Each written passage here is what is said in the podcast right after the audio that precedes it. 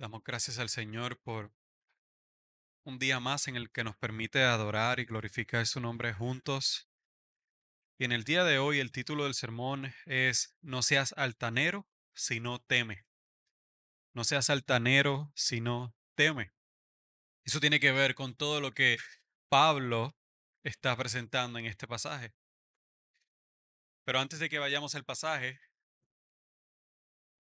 es bueno que recordemos que la semana pasada nosotros comenzamos nuestro paso, nuestro camino por el capítulo 11 del libro de Romanos. Y vimos los versos del 1 al 12. vimos cómo Pablo estaba expresando el plan de, de Dios para la salvación de los gentiles.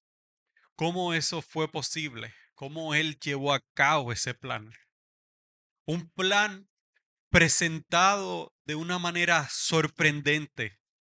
Un plan en el que él mostraría a todos los pueblos, incluyendo el pueblo de Israel, que no hay espacio para ser altanero.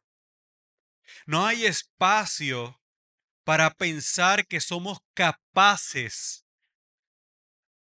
Porque como dice Pablo, o es por las obras o es por la gracia, o es reconociendo tu esfuerzo, o es reconociendo la obra de Cristo. Pero no hay forma en la cual tú puedas ser alabado al mismo tiempo que recibes gracia. Pablo establece que es por gracia que eres salvo.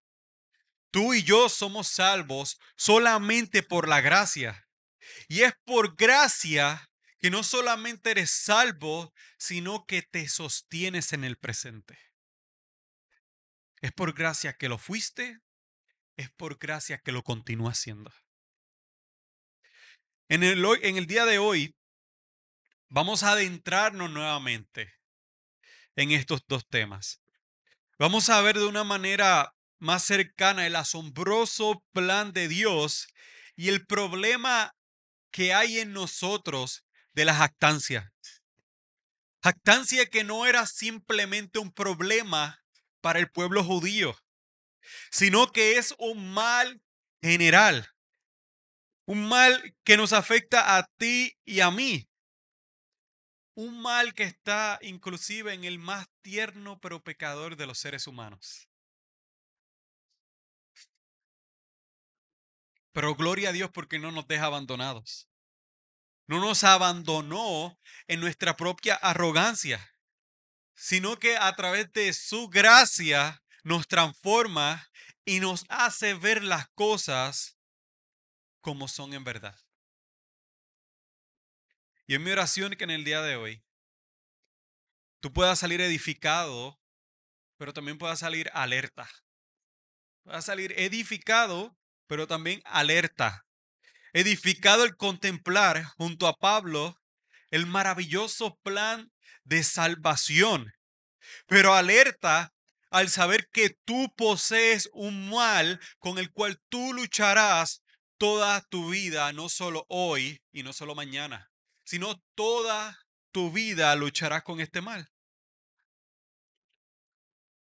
Porque, y que Dios al mismo tiempo, hermanos, te ha dado todo lo que necesitas a través de su palabra. No solo parte, sino todo lo que necesitas para que tú puedas vencer el propio pecado. Y lo hace principalmente recordando que nosotros somos capaces y alentándonos también. De manera que cuando nosotros actuemos de neciamente, nosotros traigamos a nuestra memoria las palabras de verdad por encima de las mentiras que en momento nosotros decidimos creer. Que el Señor nos ayude a través de su palabra a seguir creciendo en Él. Amén. Vamos entonces a leer Romanos capítulo 11, del verso 13 al 24. Y la palabra del Señor dice de la siguiente manera. Pero ustedes hablo, gentiles. Entonces, pues que yo soy apóstol de los gentiles, honro mi ministerio. si en alguna manera puedo causar celos a mis compatriotas y salvar a alguno de ellos. Porque si el excluirlos a ellos es la reconciliación del mundo, ¿qué será su admisión si no vida de entre los muertos? Y si el primer pedazo de masa es santo, también lo es toda la masa. Y si la raíz es santa, también lo son las ramas. Pero si algunas de las ramas fueron y tú siendo un olivo, un olivo, un olivo silvestre, fuiste injertado entre ellas y fuiste hecho participante con ellas de la rica savia de la raíz del olivo, no seas arrogante para con las ramas. Pero si eres arrogante, recuerda que tú no eres el que sustenta la raíz, sino que las raíz, raíz es la que te sustenta a ti. Dirás entonces, las ramas fueron desgajadas para que yo fuera injertado. Muy cierto. Fueron desgajadas por su incredulidad, pero tú por tu fe te mantienes firme. No seas altanero si no teme, porque si Dios no perdonó a las ramas naturales, tampoco a ti te perdonará. Mira pues la bondad y la severidad de Dios. Severidad para con los que cayeron, pero para ti bondad de Dios si permaneces en su bondad. De lo contrario, tú también serás cortado. Y también ellos, si no permanecen en su incredulidad, serán injertados, pues poderoso es Dios para injertarlos nuevamente.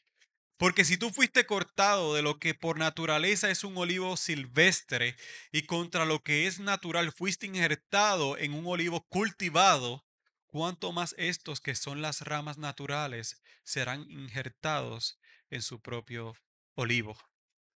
Oremos. Señor, te damos gracias por tu palabra. Ayúdanos, Señor, a poder comprenderla. No solamente comprenderla para guardarlo en nuestra mente, sino comprenderla para aplicarlo a nuestra vida y seguir creciendo en ti. Te damos las gracias, Señor, en el nombre de Jesús. Amén y amén. La primera parte de este sermón yo le he titulado Ramas Santas. Ramas Santas y se presenta de los versos 13 al 16. Y es que a través de esta pasaje, de esta primera porción, Pablo utiliza una excelente ilustración para explicarnos la forma en la que nosotros formamos parte del pueblo de Dios. Él utiliza la ilustración de una masa de harina. Pero lo interesante es que él se centra en esta en esta ilustración de este árbol. Pablo en estas dos ilustraciones y en toda esta explicación le habla a los gentiles. Él expresa en el verso 13 eh, y, él enfatiza que es a los gentiles a quien él les habla. Y él, él, lo expresa hablando acerca de que él es privilegiado y que él se goza al tener el privilegio de ser apóstol de los gentiles. Pero hay algo en lo cual también él se goza.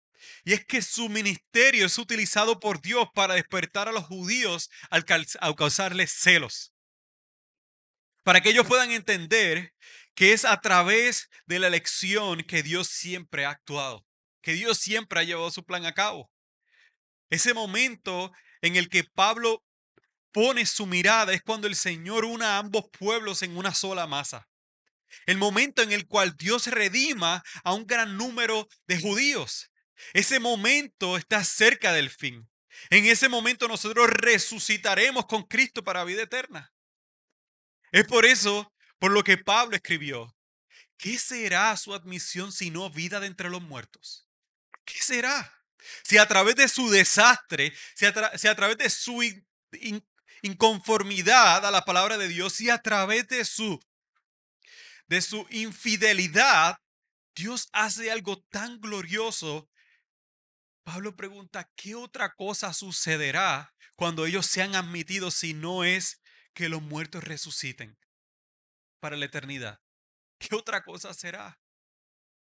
Él mira el momento final al saber que es una masa santa porque Dios mismo es quien la santificó porque es parte de esa gran masa que Dios ha estado transformando.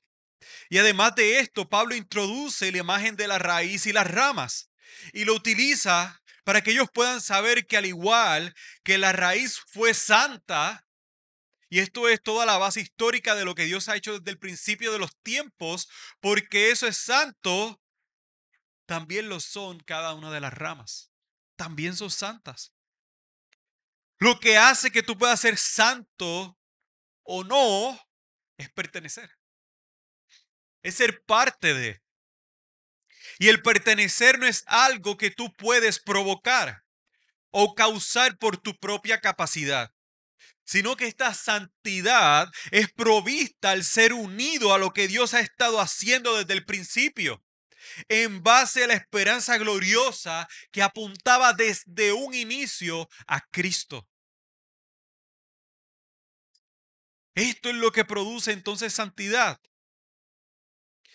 Y un punto que podemos notar es que estos primeros versos muestran el gozo de Pablo en el presente por la gloria futura. Y me encanta la manera en que Pablo habla acerca de ese futuro. Y usted puede imaginarse y puede ponerse en esas situaciones.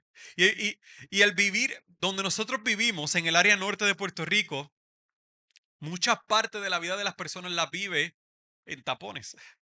La vive en el tráfico, ¿no?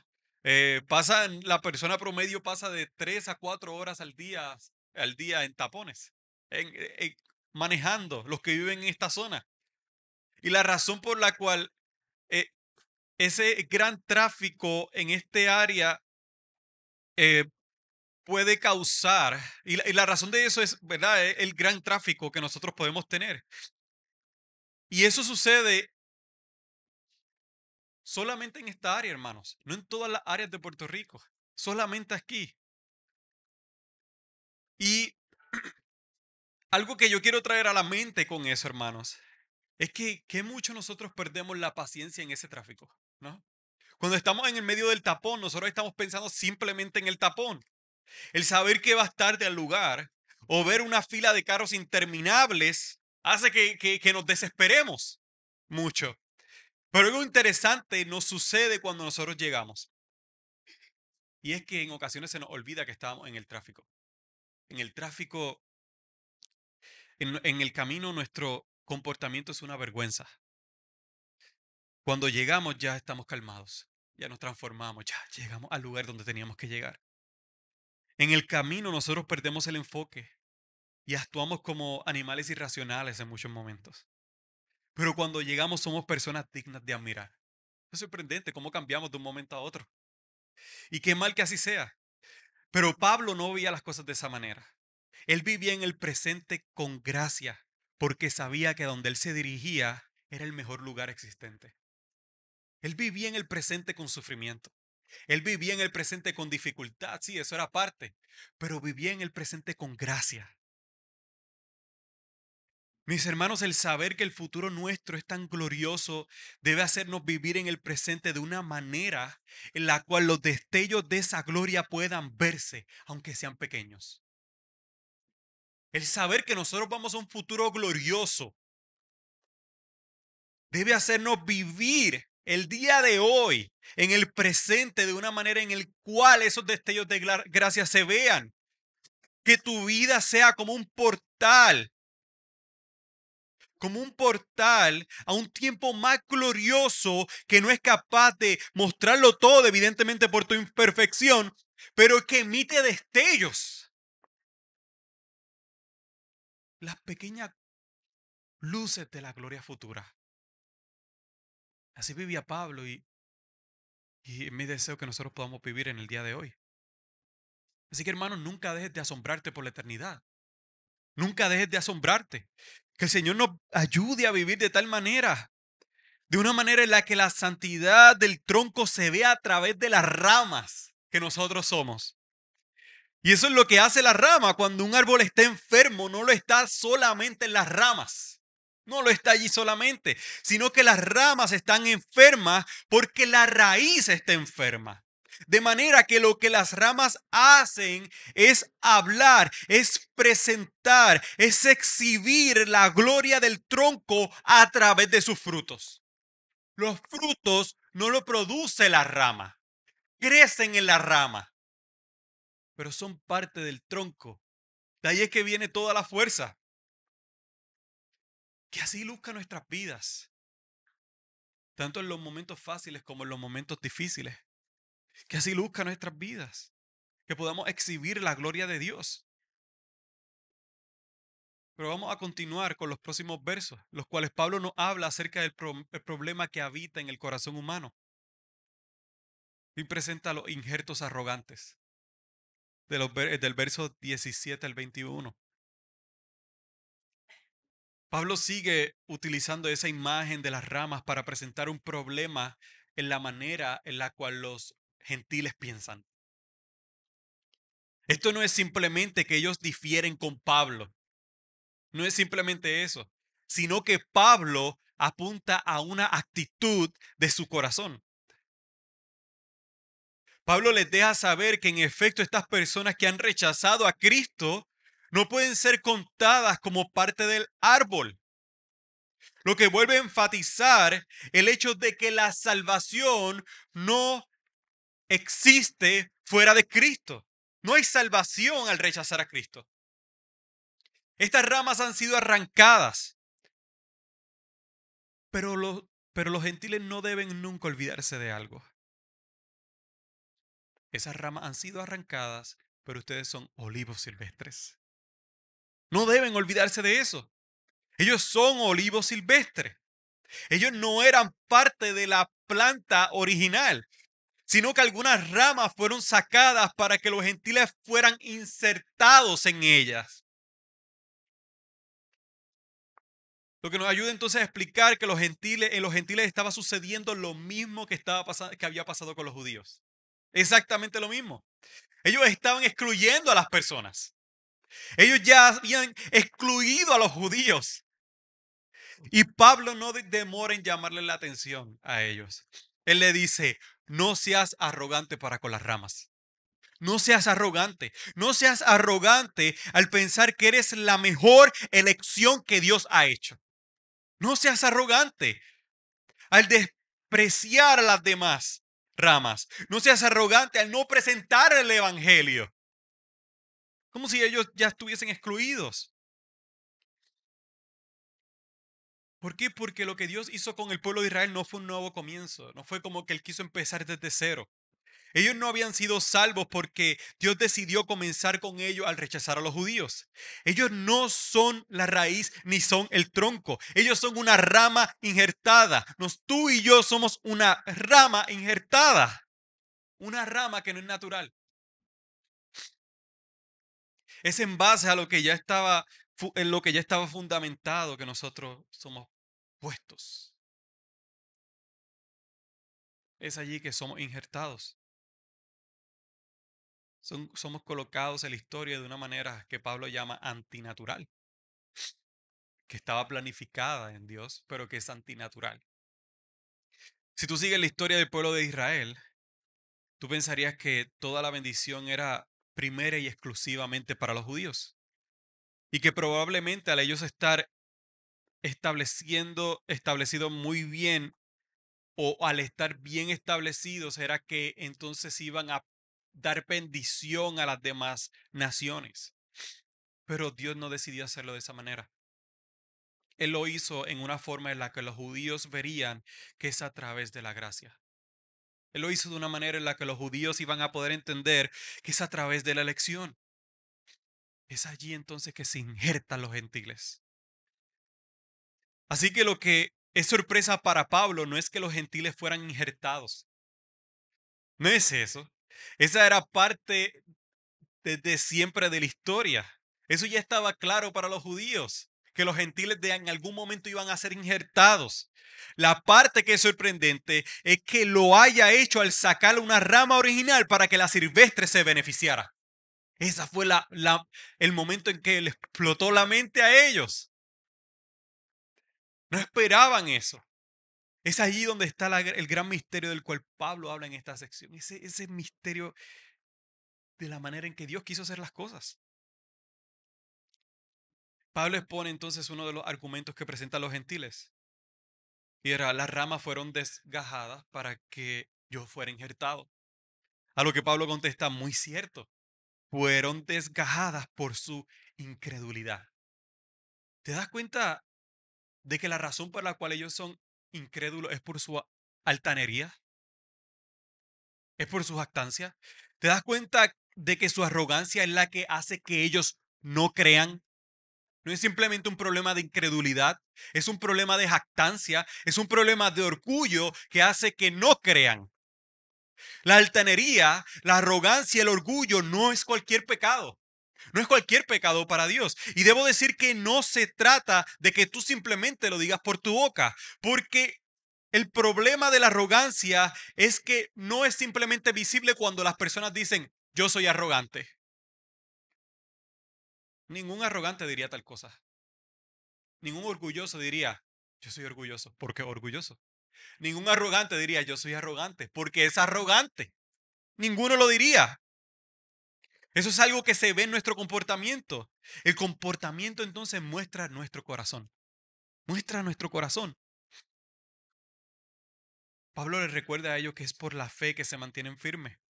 Y es porque es por la fe que tú no debes ser altanero, sino temer. Tener temor de Dios. En el verso 21, Pablo expresa muy buen punto. Dice, Dios no perdonó a las ramas naturales. ¿Qué te hace pensar que a ti te pasará por alto? ¿Qué te hace pensar que tu pecado Él lo pasa por alto? Que Él no le importa eso. ¿Qué te hace pensar que un altanero tiene espacio, espacio en el reino?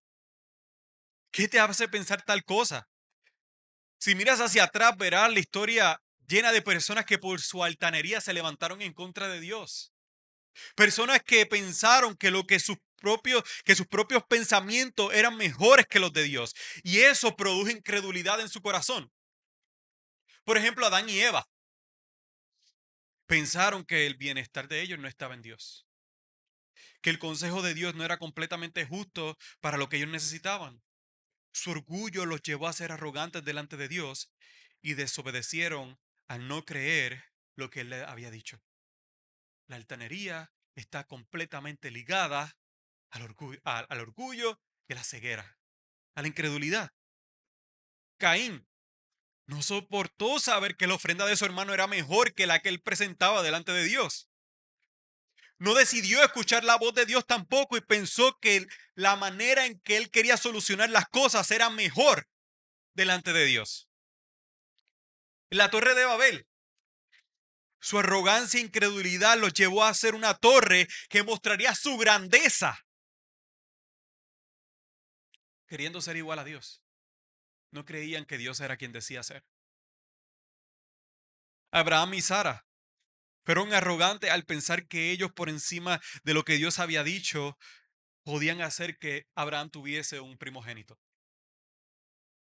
Además de todas las mentiras que Abraham dijo para cubrir a Sara, porque no creyó en que Dios le dijo que lo iba a cuidar.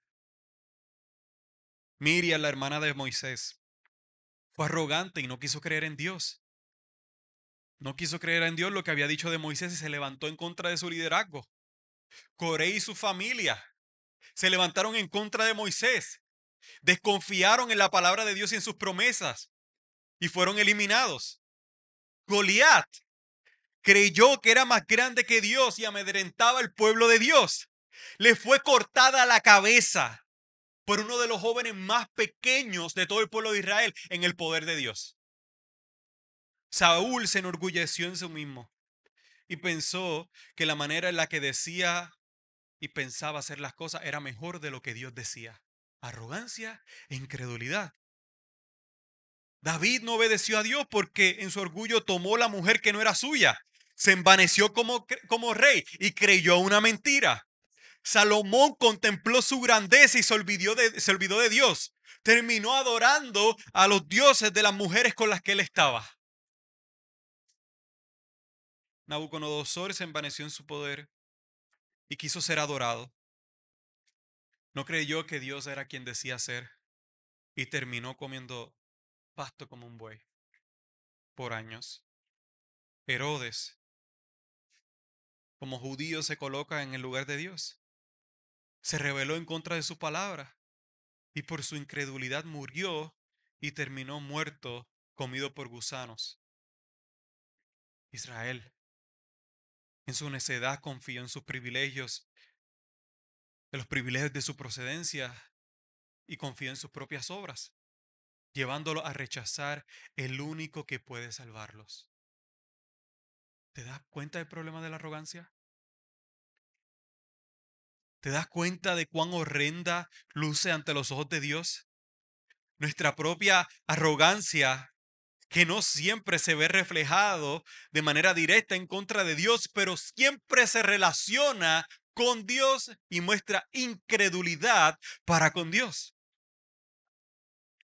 Cuando tú sabes lo que la Biblia dice acerca de tu vida, acerca de tu carácter, acerca de tu integridad, la manera en la que te relacionas con tu familia, cuando tú sabes lo que la Biblia dice acerca de la manera en la cual te debes relacionar con tus hijos, de la manera en la cual te debes relacionar con tu esposa, la manera en la que te debes relacionar con tu esposo, la manera en la que te debes relacionar con tus padres, la manera en la cual te relacionas con el mundo al contemplar las promesas de Dios, la manera en la cual te relacionas con tus vecinos molestosos, la manera en la que te relacionas con empleados que son molestos, con compañeros molestos.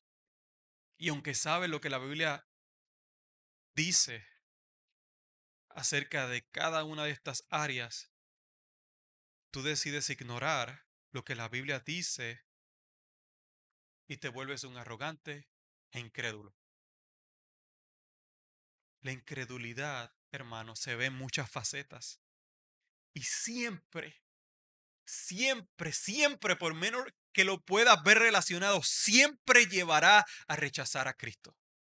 Siempre llevará eso. Y si tú no puedes creer en Cristo, no hay forma en la que puedas ser salvo. Y ahí es donde se separa todo. Por esta razón debes examinar tu corazón. Si hay altanería, no sea que vivas un cristianismo cultural que no provee nada. Rechaza tu propia sabiduría. Rechaza tu propia capacidad, tus propias fuerzas y sigue a Cristo porque no hay otro medio. No hay otro medio si no es a través de Él. Pablo no culmina allí, hermanos, sino que nos presenta un último punto. Son las ramas que pertenecen a la raíz, que permanecen en la raíz. De los versos 22 al 24. En esta tercera parte, Pablo continúa con la misma ilustración y nos, presenta dos aspectos del carácter de Dios. Con el deseo de que nosotros podamos contemplar, pero al mismo tiempo temer a Dios. Y aquí él realmente muestra cómo luce el temor. Los dos aspectos son la bondad de Dios y la severidad de Dios la bondad de Dios y la severidad de Dios. La severidad de Dios se ve ejemplificada en aquellos que cayeron, en aquellos que no creyeron. Los que cayeron son, son, los que siendo descendientes físicos de Abraham no forman parte del Israel espiritual. Esos son los que cayeron, sumándose a ellos todos los que rechazaron a Cristo. La bondad de Dios se ve en aquellos que creyeron. Pero esa bondad está ligada a la bondad que nosotros expresamos. Nosotros no podemos decir que recibimos bondad si no somos bondadosos. Eso, no existe tal cosa. Y si lo que expresamos es contrario a la bondad que hemos recibido, corremos un gran peligro. Aun cuando nosotros sabemos que la Biblia ha mostrado un patrón de que aquellos que Dios escoge los lleva hasta la eternidad, no debemos pasar por alto lo que Pablo quiere causar en la vida de los gentiles. Él quiere causar temor en sus vidas. Él quiere que ellos teman. Temor a Dios de que Él es severo para aquellos que son arrogantes. Él es severo. Como, como dice Tom Schreiner, el temor a Dios es el antídoto para nuestra arrogancia. Es el antídoto. Es lo que puede sanarte. Que puedas tomar con seriedad ese pecado porque Dios lo toma con seriedad. Dios lo toma con seriedad.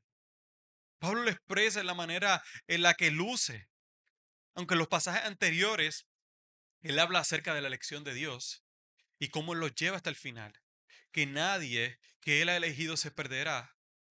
Él aún así los llama a tomar con seriedad la arrogancia. Aunque nosotros sepamos que todo lo que sucede está en su control y que nada escapa de Él, Él nos llama a tomar con seriedad el pecado y la manera de tomarlo con seriedad es temiendo a Dios. Ese temor produce respeto y produce ansiedad. Pero una buena ansiedad, no una mala ansiedad. Una ansiedad que nos lleva a ser entonces obedientes al Señor, a tomar con seriedad lo que Él nos entregó por pura gracia. Aunque nosotros sepamos que los que pertenecen no se alejarán y los que permanecen alejados realmente nunca fueron parte de la elección de Dios, Él nos llama en temor a que nosotros podamos ser humildes, humildes para con los demás. Porque ellos no han sido salvos por cuán inteligentes son. Ninguno de nosotros lo ha sido. No fueron salvados porque nacieron con un corazón bondadoso o más bueno que las demás personas. Eso es algo que está de moda. Eso es algo que usted puede escuchar y lo puede escuchar por las redes en muchos momentos. Tú serías un gran instrumento en las manos de Dios. Arrepiéntete porque Dios te puede usar de una manera sorprendente. Tú serías una gran adquisición por la, por la, ah, por el potencial que tú tienes para con Dios. No, hermano. Mira lo que dice Pablo en Corintios. Le dice, pues consideren, hermano, su llamamiento. No hubo muchos sabios conforme a la carne, ni muchos poderosos, ni muchos nobles, sino que Dios ha escogido lo necio del mundo para avergonzar a los sabios. Ese eres tú y soy yo. Él ha escogido lo necio del mundo para avergonzar a los sabios. Y Dios ha escogido lo débil del mundo para avergonzar a lo que es fuerte. También Dios ha escogido lo vil y despreciado del mundo, lo que no es, para anular lo que es, para que nadie se jacte delante de Dios. Pero por obra suya están ustedes en Cristo Jesús el cual se hizo para nosotros sabiduría y justificación, santificación y redención, para que tal como está escrito, el que se gloría, que se gloríe en el Señor. Al conocer tan grande verdad, nosotros podemos concluir que Dios es poderoso, es poderoso para que aún de los que están completamente perdidos, Él pueda colocarlos nuevamente en el olivo cultivado. Así sucedió con Pablo. Y así puede suceder con cualquier otro, con cualquier persona. Así que hermanos, despojémonos del orgullo, despojémonos de la altanería, despojémonos de la arrogancia, porque nosotros no somos más inteligentes que nadie. Es porque a Dios le plació. Así que anda con humildad cuando te refieres a alguna persona que no conoce del Señor. Anda con humildad. Sé cuidadoso. Sé amable sea amoroso, aunque no reciban lo mismo de ellos. Puede ser que tu vecino nunca te sonría. Sonríele. Sonríele y ayúdale si necesita ayuda. Puede ser que el empleado de la tienda que fuiste o el empleado de la tienda a la que irás no te trata con respeto. Trátalo tú con respeto. Muéstrale gracia. Preséntale el Evangelio. Puede ser que un familiar tuyo no te soporte. Tú soportalo. Ámalo en Cristo, a pesar de todo. Puede ser que tu hijo te desprecie. Muestra el amor. Muestra el amor. Puede ser que el mundo no te entienda. Tú muéstrale gracia. Porque tú y yo estamos donde estamos no por lo que somos, sino a pesar de nosotros. Entrega tu orgullo, que no sirve para ninguna otra cosa que alejarte de la verdad. Tu orgullo no sirve para otra cosa que alejarte de Cristo. Es glorioso saber que tú y yo no somos dignos de gracia y que el Dios soberano se dignó en escogernos. Eso es glorioso. ¿No debería eso causar a tu corazón que se llene de acciones de gracia? Acciones de gracia que no solo se dicen por la boca, sino que se viven todos los días de nuestra vida. Amén. Amén. Oramos. Señor, te damos gracias por tu palabra. Gracias, Señor, porque cuando Pablo sé que tu palabra es viva y eficaz y más cortante de que cualquier espada de dos filos y que penetra hasta lo más profundo del ser, no se equivocaba. En muchas ocasiones preferiríamos ser azotados físicamente que escuchar la verdad de tu palabra. Cuando nos habla a nuestros corazones, nos muestra nuestra arrogancia, nos muestra nuestra altanería, nuestro orgullo. Señor, es como una espada que traspasa. Pero yo te pido que cada momento lo haga con eficacia, Señor. Que sí que nos rompa por dentro. Que destroce todo nuestro pecado, todo nuestro orgullo, todos los castillos que hemos formado para sentirnos bien y protegidos. Que todo eso se caiga, Señor. Que nosotros podamos ser humildes. No solamente decirlo y dar gracias por lo que hemos recibido, sino viviéndolo viviéndolo para con los demás, viviéndolo para con los que no te conocen, independientemente, Señor, de quien sea. Te pedimos que nuestros corazones puedan humillarse delante de ti, puedan reconocer tu grandeza, tu gran obra en la cruz, tu sacrificio por pecadores como nosotros. Así como Pablo decía, Él escogió de lo vil y menospreciado. Eso somos cada uno de nosotros. Ayúdanos, Señor, a vivir en humildad y que solo tú seas exaltado, no nosotros, Señor, sino que solo a tu nombre sea dada la gloria. En nombre de Jesús, amén.